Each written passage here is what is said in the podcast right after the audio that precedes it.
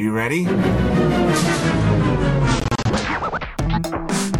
¡Ya llegaron! ¡Fuchi! ¡Bácala! ¡Están de regreso! A lot of people were betting against it, but they've learned not to bet against us, I suspect. Los comentaristas menos influyentes de todo Internet. Que se porten bien porque hacen sufrir mucho a sus mamás. A la una, a las dos, a la tercera temporada. Desde México con amor. Esta semana en Desde México con Amor, John Ackerman, el señor que ignora e interrumpe a las mujeres. Buenas noches, aquí estamos. Acábame de matar, ¿pa' qué me dejas herido? No hay vacuna para la tuberculosis desde marzo. Presidencia declara, ¿para qué se cuidan de la tuberculosis si de todos modos los va a matar el coronavirus? El hermano de López Obrador es inocente, es impoluto, su único delito fue servir al pueblo, asegura el presidente. Visiten Cancún. ¡Ay! Un balazo de diversión. Vamos a Cancún, decían. Será divertido, decían. Se quedan con Romina Pons, Ricky Moreno, Osvaldo Casares y Ricardo Ribón. Desde México con amor. Mis queridas y queridos amigos de Audible, aunque ustedes no lo crean, de este lado del río Bravo tenemos un movimiento con el mismo momentum que allá tiene el Black Lives Matters. Las feministas. Déjenles cierro los micrófonos a estos tres antes de que me interrumpan para explicarles por qué. Yo sé que en esencia los grupos son muy distintos, pero en acción pues no lo son tanto. ¿Por qué lo digo? Bueno, ambos grupos han sido sistemáticamente vulnerados en sus respectivos países. Ambos grupos están bien articulados y salen constantemente a las calles a manifestar su hartazgo. Y también ambos han resultado la oposición más firme a presidentes idiotas. La ventaja es que el de ustedes ya se va y en cambio el nuestro... Oh, que la Oh. ¿No que los había silenciado? Bueno, bueno. A ver, esta vez las protestas feministas se dieron en Quintana Roo, donde está Cancún, para que se ubiquen. Todo empezó hace dos fines de semana por la desaparición de Alexis, una mujer de 20 años que fue encontrada unos días después sin vida y junto a un bote de basura. Y horas después mataron a otra mujer, también en Quintana Roo. Entonces, como era de esperarse, muchas mujeres y colectivos feministas salieron a protestar al ayuntamiento de Cancún exigiendo lo que llevamos pinches exigiendo por años, un alto a la violencia en contra de las mujeres y que los crímenes por favor no queden impunes. ¿Estaban enojadas? Obviamente. ¿Cómo querían que estuvieran? ¿Hicieron pintas? También. Nada que no hagan los fanáticos de cualquier equipo de fútbol cuando su equipo pierde. Pues como si la cosa no fuese lo suficientemente justa, la situación no fuera de por sí misma muy delicada, y como si lo que estuvieran haciendo estas mujeres pusiera en peligro la integridad física de alguien, la manifestación fue dispersada a punta de balazos por parte de la policía. Balazos.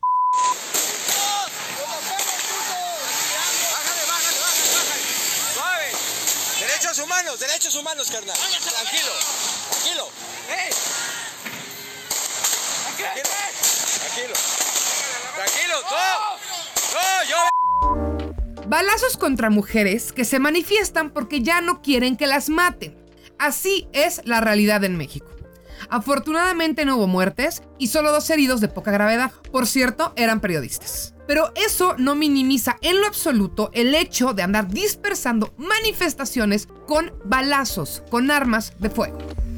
¿Qué pasó después? Pues nada.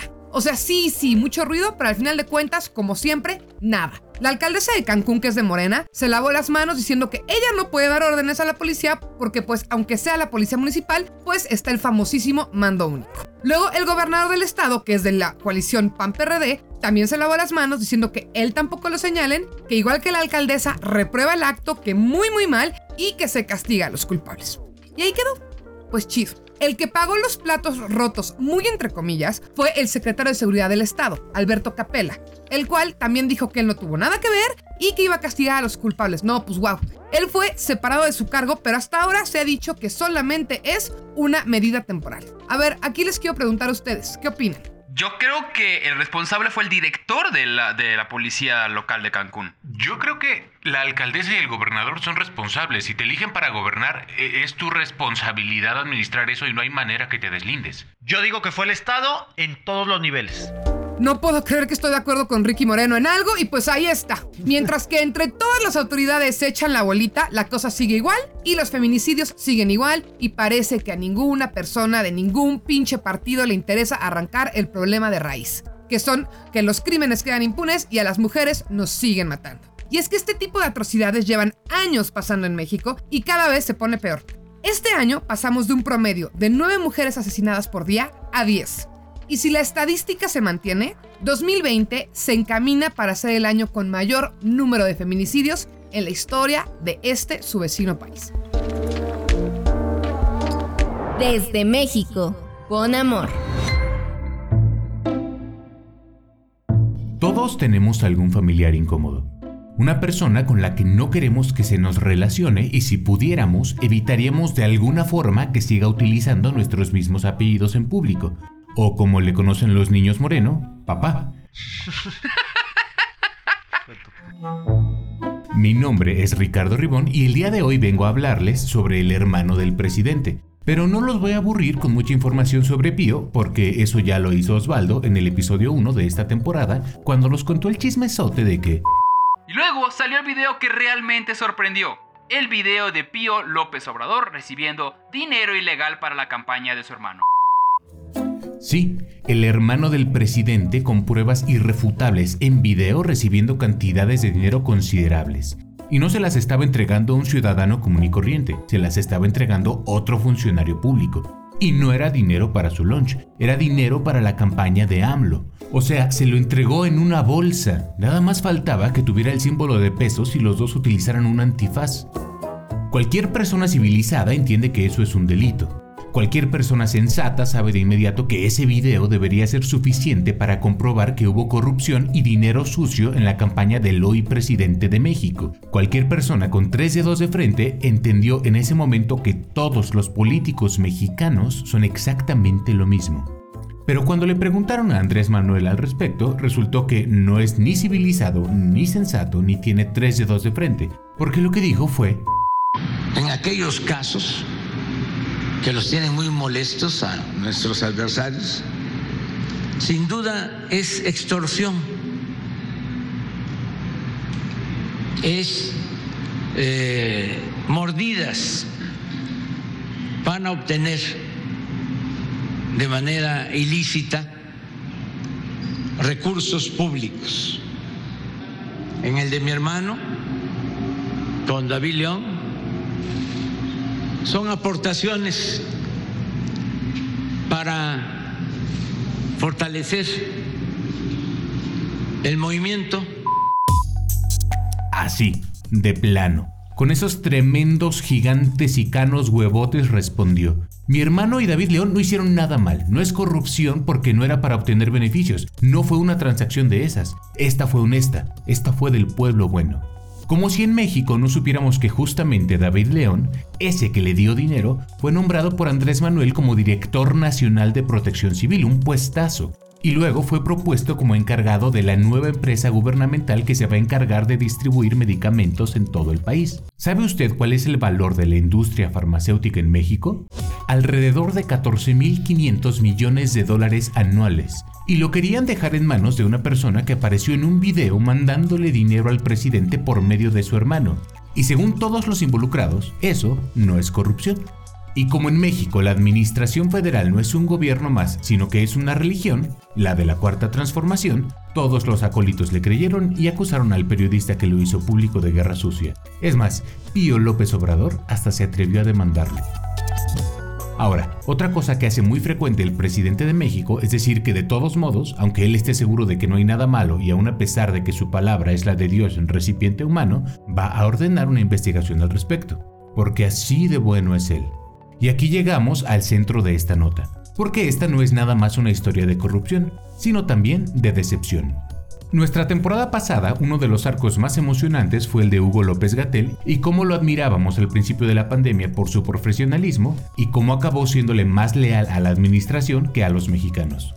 Y la temporada pasada también les hablé bien de otro funcionario, Santiago Nieto, el titular de la Unidad de Inteligencia Financiera, el Elliot Ness mexicano, un abogado brillante, investigador serio, queretano, puros buenos atributos. Y evidentemente, como todo en lo que confío, termino mal. Ribón, casi logras, casi logras una nota sin ventilar tu vida personal.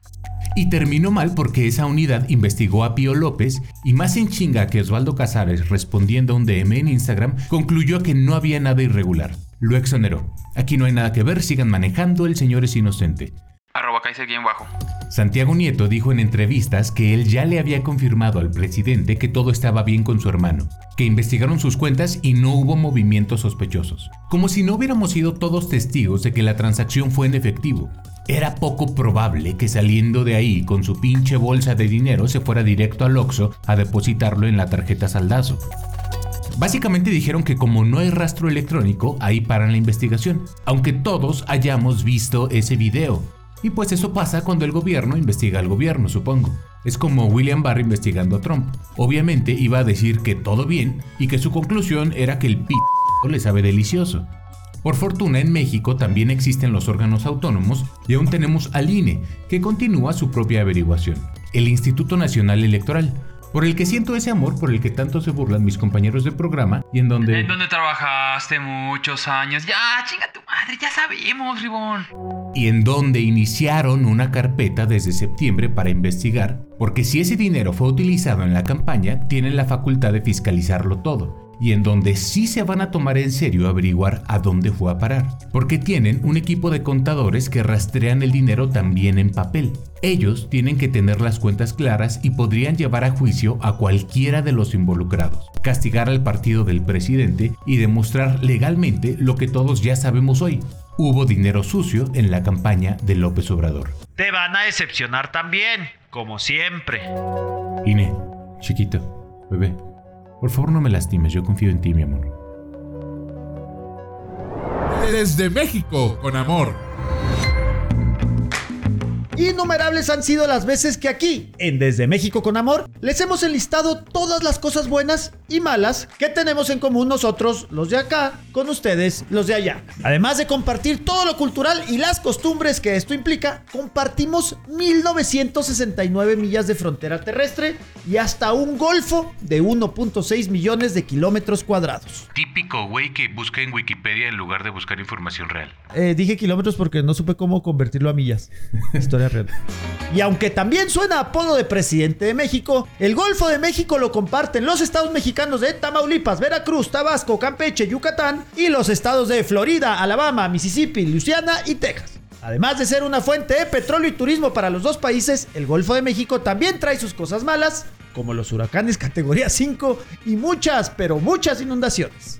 Este es el tema que nos va a llevar hasta Tabasco, ya que ha llovido a cántaros, como decimos acá, o raining men, como dicen allá. O sea, no nada más investigaste en Wikipedia, no eres capaz de traducir una pinche frase. Ya van 15 días y contando de lluvias que han roto todos los récords previos de precipitaciones con lapsos de hasta 13 horas seguidas sin que pare de llover. Obviamente el tema ya llegó a la mañanera porque Tabasco resulta ser el estado natal del presidente y también el estado que más ha recibido presupuesto, pues porque de ahí es el presidente López Obrador. Pero el tema no llegó para discutirse de cuánto apoyo le va a dar el gobierno federal a Tabasco. Eso es fácil, nada, porque ya nos gastamos el fondo de desastres. Sino que llegó a los oídos del presidente para preguntarle a favor de quién estaba, del lado de Tabasco o de la Comisión Federal de Electricidad.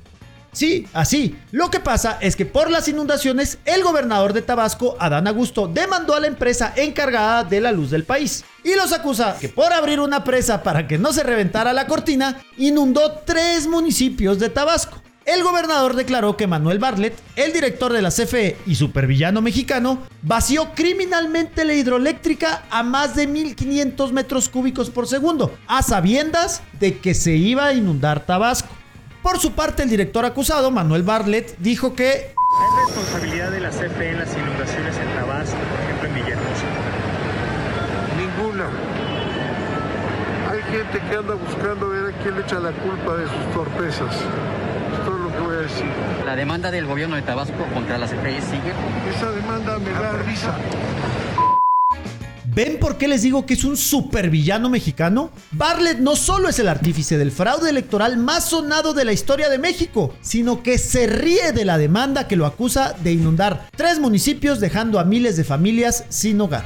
Lo que nos lleva a retomar la pregunta. ¿El presidente AMLO ¿A quién le va en este lío de refinados caballeros? Como el gran juez y estadista que ha resultado ser dijo que a ninguno. El presidente López aseguró que no se meterá en el lío de faldas entre Tabasco y la CFE, ya que él es bastante tolerante a que los servidores públicos se expresen. Remató diciendo que prohibido prohibir que haya polémica, pero hay que poner por encima la libertad. No, pues sí, muy padre la libertad, pero si la CFE hizo un cálculo incorrecto, como ya aceptó que lo hizo, y ese cálculo deja sin patrimonio a los habitantes de tres municipios, ¿no ese es un delito?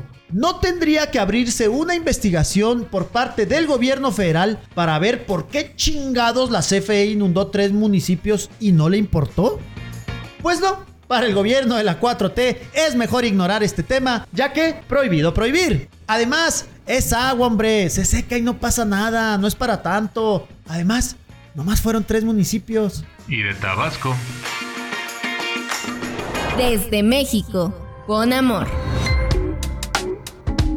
Una de las frases más famosas de Donald Trump fue que los mexicanos no estábamos enviando a nuestros mejores hombres a Estados Unidos y pues no sé cuál sea su definición de mejores hombres, pero en definitiva si enviamos a los más chambeadores, sí o no racita. Y mientras usted asiente en silencio con la cabeza por mi comentario, voy a decir lo siguiente. Creo que Estados Unidos no nos está enviando a sus mejores hombres. Y no me refiero a los Spring Breakers que cada año destruyen hoteles, vomitan habitaciones y se fornican a nuestras paisanas creyendo que pronto se irán a vivir el sueño americano. Con eso no tengo problema. Es más, en este punto como está la crisis, ya quisiéramos que vengan a tirar sus dólares llenos de coca a nuestras playas. No hay pedo, lo aguantamos. Estoy siendo muy específico cuando digo Bad Hombres. Hoy voy a hablarles del gringo que les pido por favor que se lleven de vuelta a su país. John Ackerman o como nosotros lo conocemos, el Doctor Doctor. John nació en Filadelfia de padres académicos de Yale. Desde muy joven se vino a vivir a México y es licenciado en filosofía como Ribón. Eh, yo estudié sociología. ¿Y cuál es la diferencia? Pues que la filosofía en realidad estudia aproximaciones ¡Carajo, de- Ribón! ¡Lo dijo en broma! A nadie le importa la diferencia, coño. Las dos son para puro huevón que dice que no le gustan los números. Gracias, Ricky. John tiene un doctorado en sociología política y otro doctorado en derecho constitucional y es por eso que él mismo se llama Doctor Doctor. Sí, él solito se lo dice, como si Doctor Who también tuviera un doctorado.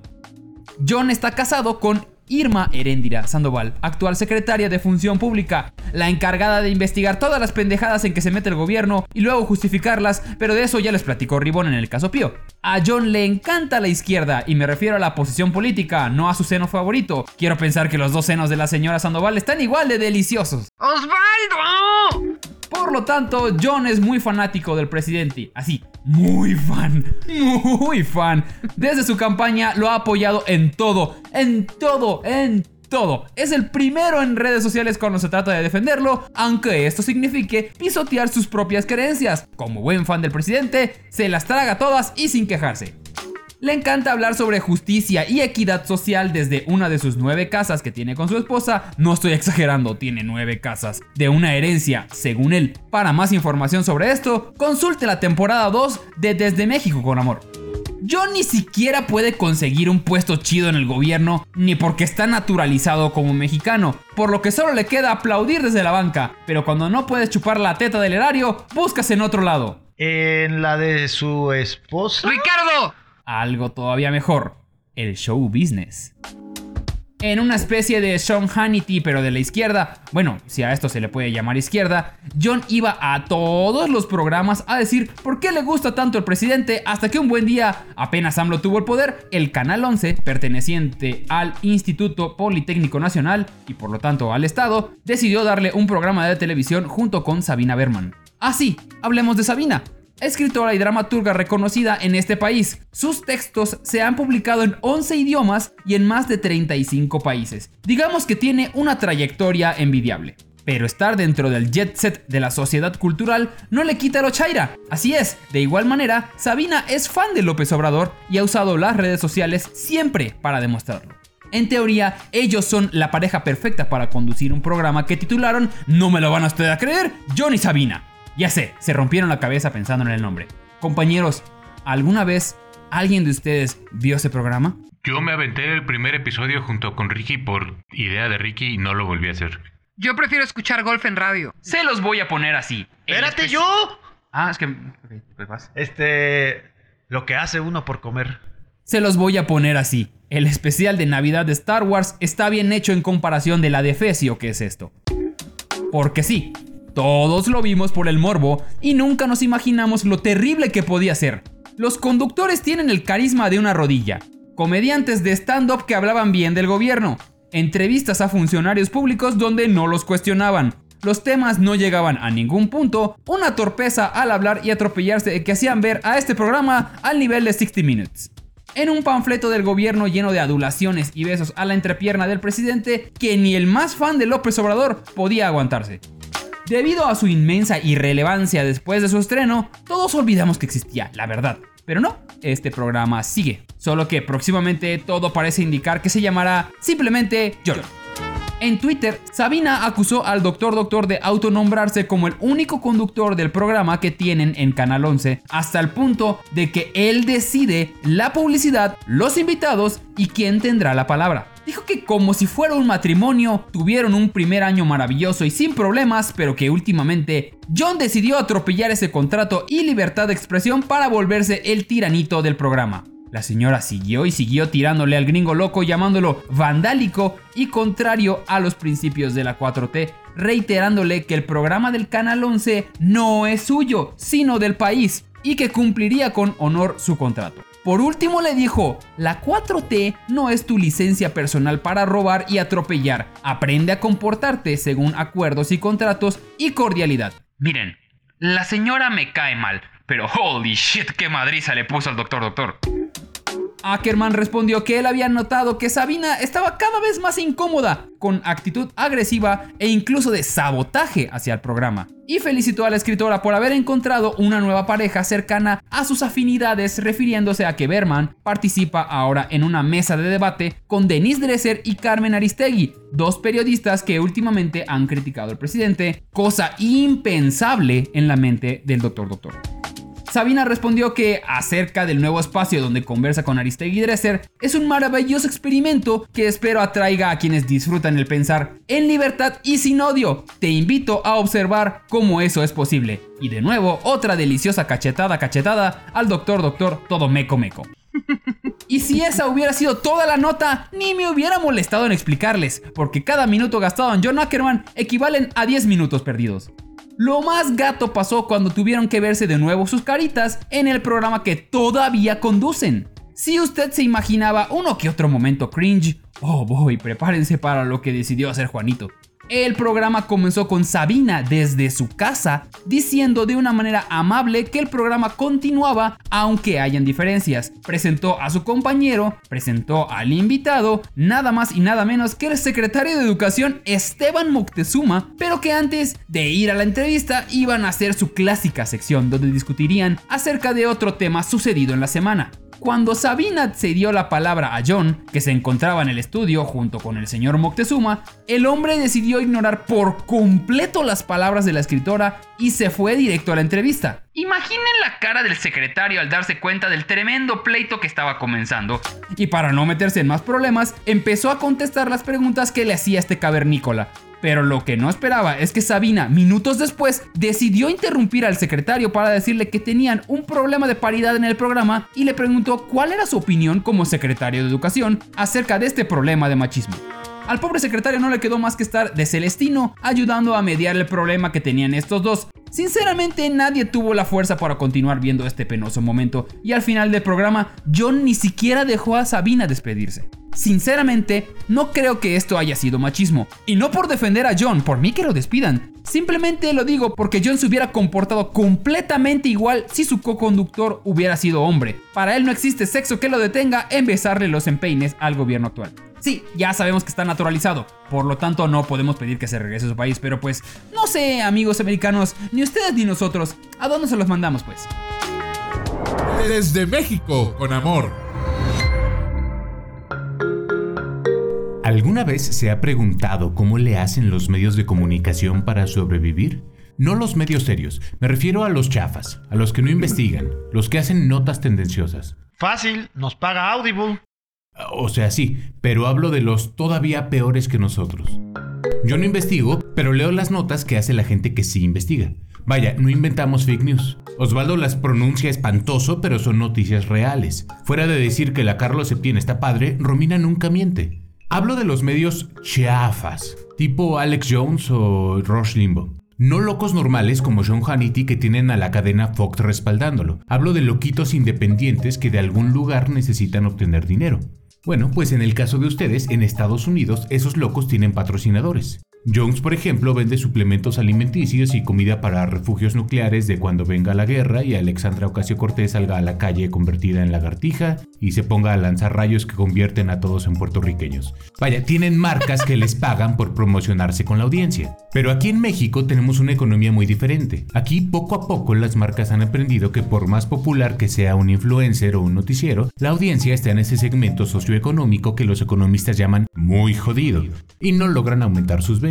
Por eso prácticamente todos los medios de comunicación, formales, informales, grandes, pequeños, chairos, conservadores, todos necesitan dinero de políticos, ya sea en el gobierno o candidatos. Y obviamente ellos le dan más dinero a los que publican notas buenas.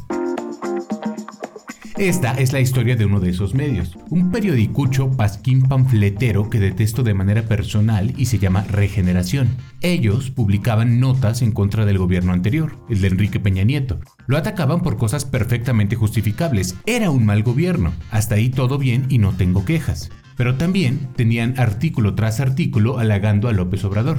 O bueno, tienen, porque siguen existiendo. Y publicaban, o sea, publican nota tras nota atacando a la gente que se atreve a cuestionar al presidente. Como Máquina 501.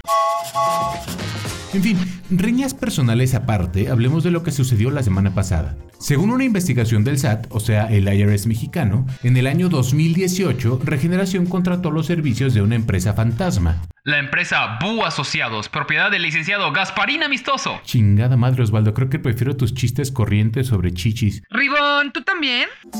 Una empresa fantasma es una empresa que no existe más que en el papeleo. O sea que alguien registra frente a Hacienda un negocio, mete información falsa sobre los propietarios y su dirección y ya con eso tiene un registro para poder hacer negocios. Eventualmente caen, la mayoría, pero es una práctica bastante común en México.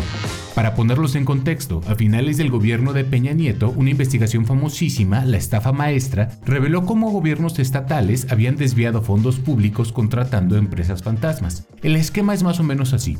Ellos se inventan un gasto, generalmente millonario, simulan que están contratando a la empresa y le depositan el dinero. Todo queda a nombre de algún menso que no sabe que lo utilizaron y el dinero se queda en manos de los que hicieron la trampa. En ese entonces todos festejaron esa investigación y que se estuviera echando de cabeza a esos gobernadores. Pero hoy, cosa rara, se les fue el internet a todos los chairos porque nadie está reclamando con ese mismo ímpetu el tema de regeneración. A lo mejor porque el que era director del periódico en ese año es el hoy vocero del presidente, Jesús Ramírez Cuevas se encargaba de un periódico que pagó millones a la empresa Benefac, que no existe, todo por la impresión de unos cuantos ejemplares. A lo mejor también puede ser porque esta investigación la comenzó la organización Mexicanos contra la Corrupción, una asociación que se dedica a investigar cosas turbias en los gobiernos y a quienes López Obrador ya les declaró la guerra abiertamente, acusándolos de ser parte de la mafia del poder. Un enemigo imaginario de López Obrador tipo los Illuminati pero en Naco. El problema es que quienes acabaron concluyendo todo esto fueron los del SAT. El SAT responde a AMLO, es parte de su propio gobierno. Y no es el único caso. También hay detectada otra empresa fantasma de nombre ENEC, que fue contratada por Morena para colocar espectaculares, y el que firmó la factura fue Alejandro Esquer, en ese entonces secretario de Finanzas de Morena, hoy secretario particular del presidente. Y pues hasta el momento no ha habido mayor declaración pública que no me lo va usted a creer, pero que todo esto es un complot por parte de los mafiosos tramposos, aunque hayan sido las propias unidades de inteligencia del gobierno quienes detectaron estos movimientos. Desde México, con amor. Que les estaba platicando de los supervillanos de México, o sea, los políticos, me di a la tarea de investigar para ustedes quiénes serían los peores políticos de México. Es decir, el top 3 de supervillanos. Güey, Ricky, no te diste a la tarea. Escogimos temas, te valió madres un chingo, yo tuve que escoger por ti. Ajá, ajá, ajá. Pero, ¿quién sí hila sus notas con coherencia? No como las de ustedes, todas pinches chafas. Ay, mira, Ricky, Tuvimos o que sea, saber hilar. calma. Contratamos un editor extra O sea, para que tuviera favor. sentido lo que dices. Bueno, pues alguien sí investigó y fue México Elige, quien se dio a la tarea de preguntarle a los mexicanos su percepción sobre varios temas del acontecer político en México. Como no puso de opción la respuesta todo es una porquería, la encuesta arrojó información bastante interesante. Por ejemplo, la pregunta. Para usted, ¿quién es el político más corrupto de todo el gobierno federal? Uno esperaría que ninguno ganaría, no porque no exista la corrupción como tanto alegan, sino porque todos son pinches iguales. Pero no, el siempre heroico pueblo de México sí logró identificar quién es el más corrupto. En tercer puesto de corrupción quedó nada más y nada menos Octavio Romero, el director de Pemex y futuro encargado del proyecto más importante del gobierno de AMLO, la refinería Dos Bocas. Con medalla de plata en el corruptómetro mexicano quedó Don Manuel Bartlett, director de la Comisión Federal de Electricidad, y que como le acabo de contar, le encanta inundar municipios y ahogar gente a la chingada. Y en el podio de honor, una mujer acostumbrada a los laureles olímpicos y al parecer a las delicias de la corrupción, Ana Gabriela Guevara, líder de la Comisión Nacional de Cultura Física y Deporte y medallista olímpico en correr y en robar. Pero esto no fue lo único que preguntó México Elige. También hizo unas preguntas bastante interesantes sobre, por ejemplo, ¿crees que hay más casos confirmados de coronavirus de los reportados? Obvio sí, dijo el 67.5% de los mexicanos. ¿Conoce algún infectado por coronavirus? Al primo de un amigo le dio, contestó el 77.9 de los encuestados, más o menos. ¿Cuál es el principal problema de la casa? Además de que Ricky Moreno siempre llega borracho, lo peor es que el dinero no alcanza según las familias mexicanas y la inseguridad es el segundo lugar. ¿Te cae bien el presidente? No. Sí, sí. Sí. O sea, a uno sí y a uno no de los mexicanos. ¿Te gustaría que el presidente dejara de ser presidente? Nah. Sí, No. no sé. Eh, no sé. ¡Oh, que la chingada! Pónganse de acuerdo. Desde México, con amor. Mis queridísimos Audible escuchas, me cae que estoy bien tonta y les voy a explicar por qué. En este, su audio show favorito, aunque no lo crean, existe democracia. ¿Se te hace? Sí, sí, ya lo habíamos dicho, este trío de neandertales me permite elegir los temas de los que voy a hablar. Y resulta que en vez de burlarme del doctor doctor Ackerman o de la 4T, constantemente elijo temas que me destrozan el hígado y no con Bacardi como Ricky Moreno. Y es que esta semana elegí hablar del desabasto de medicinas, para ser un poco más específica del desabasto de vacunas de tuberculosis. Y bueno, elegí este tema porque me tocó vivirlo de cerca. Resulta que conozco una persona que acaba de tener un bebé y me dijo que en el hospital público donde nació la niña le dijeron que no tenían la vacuna de la BCG, también conocida como la vacuna del recién nacido, que es la de la tuberculosis, que si le podía ayudar a conseguirla. Digo, creo que no es necesario darles el contexto nacional de salud pública, pero igual ahí les va. El sistema de salud de este país es bastante malo desde siempre. Lo que sí era medio rescatable y más para un país del tercer mundo es el esquema de vacunación mexicano. Pero como ya se hizo costumbre, la 4T echa a perder todo, hasta lo que funciona medio bien. Si usted no me cree, escuche la temporada pasada de este, su show hecho con más amor, y podrá ver que en el capítulo 1, 13, 19 y 22 ya estuvimos platicando de distintos tipos de desabastos, principalmente de medicinas contra el VIH y cáncer. Así es, no hay medicinas para niños con cáncer. Let that sink in.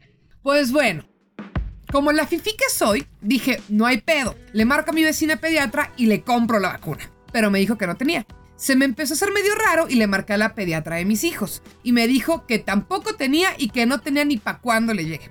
A la tercera pediatra que le pregunté, de plano me dijo que a ver si en 2021 había o que me podía conseguir una de las que se habían caducado hace poco. True story. O sea, una cosa es echarte, no sé, un paquetito de galletas que venció la semana pasada y que de por sí trae tanto conservador que tu panza ni lo nota.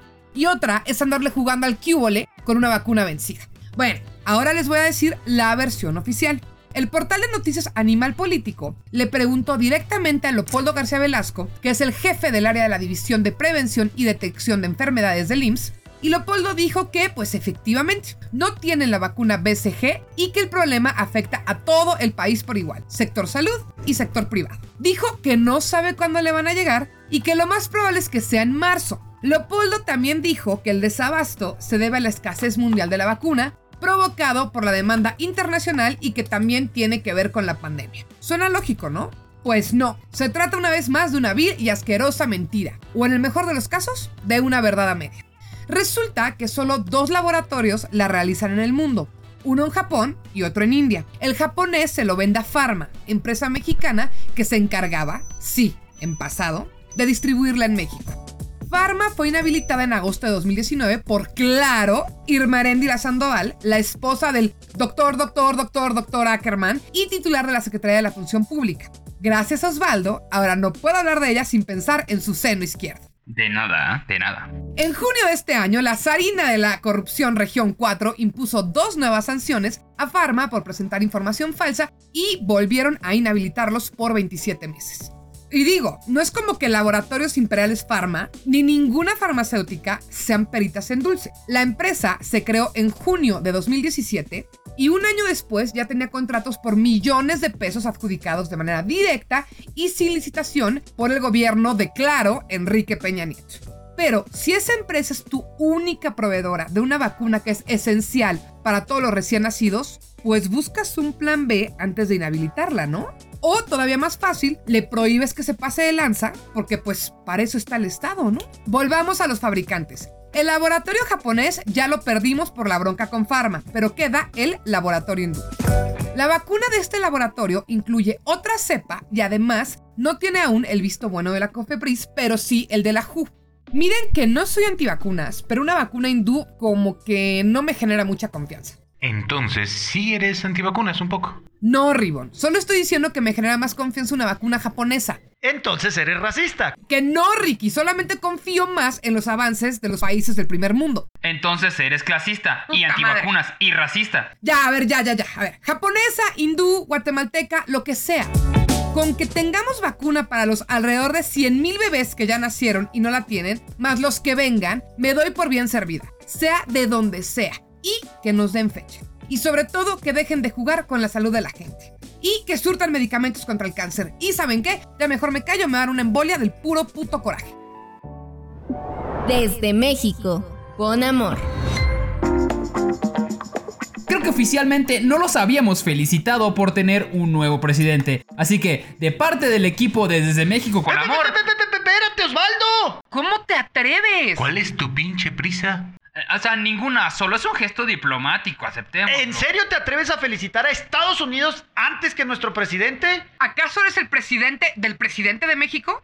No, ese es actualmente Trump. Por eso yo decía que Biden... No te atrevas a decir que es el nuevo presidente. Ok, perdón amigos, sí, tienen razón, lo siento, se cancela la felicitación. Verán, yo sé que muchos países ya dieron su postura. Alemania, Canadá, Francia, Reino Unido, incluso en Latinoamérica, casi todos los países comenzando por Costa Rica, Argentina, Colombia y Chile, todos emitieron declaraciones felicitando a Biden. Vamos, hasta Maduro en Venezuela. Incluso Erdogan, el presidente de Turquía, que es Chile de Trump, también ya aceptó la victoria de Biden. Si usted ve que en la lista falta México, es porque pues... em, no lo hemos hecho.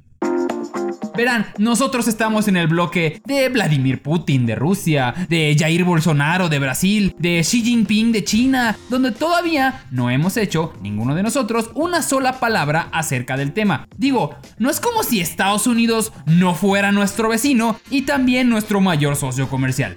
El equipo de Biden se intentó comunicar con el de López Obrador pensando, no sé, que tal vez nos cortaron la línea telefónica en Palacio Nacional, que con tantos problemas en el país se nos traspapeló la felicitación, es normal, que alguien desconectó el modem para poner un tuit o algo, pidieron hablar con AMLO y pues se lo negaron.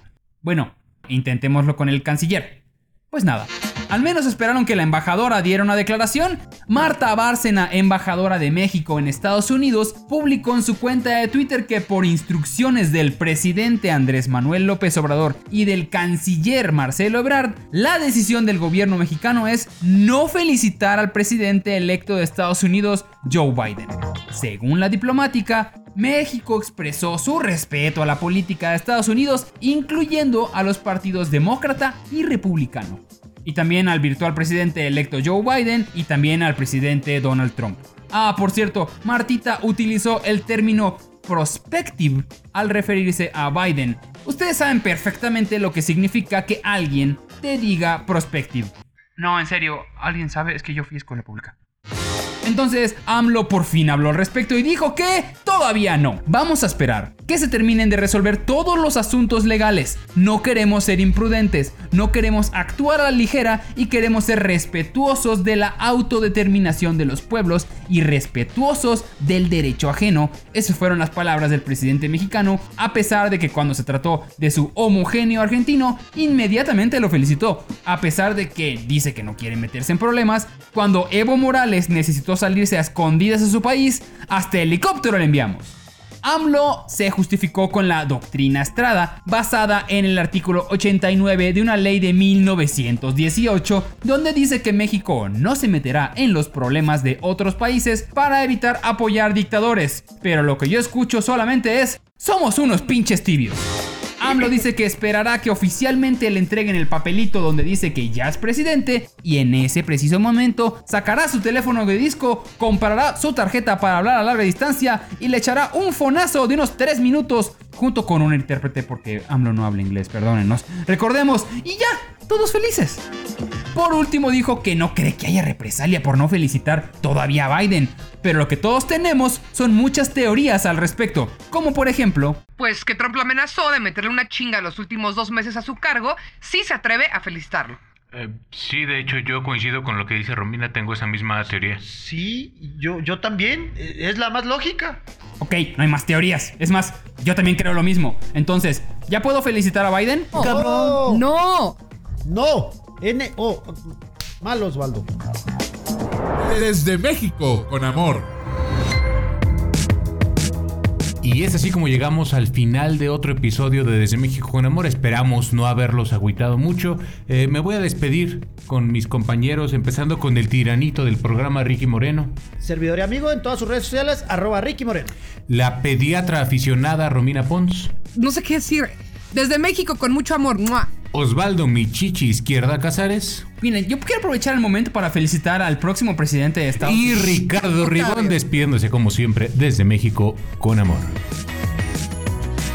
Producción de audio, Uriel Islas. Productor ejecutivo, Manny Mirabete.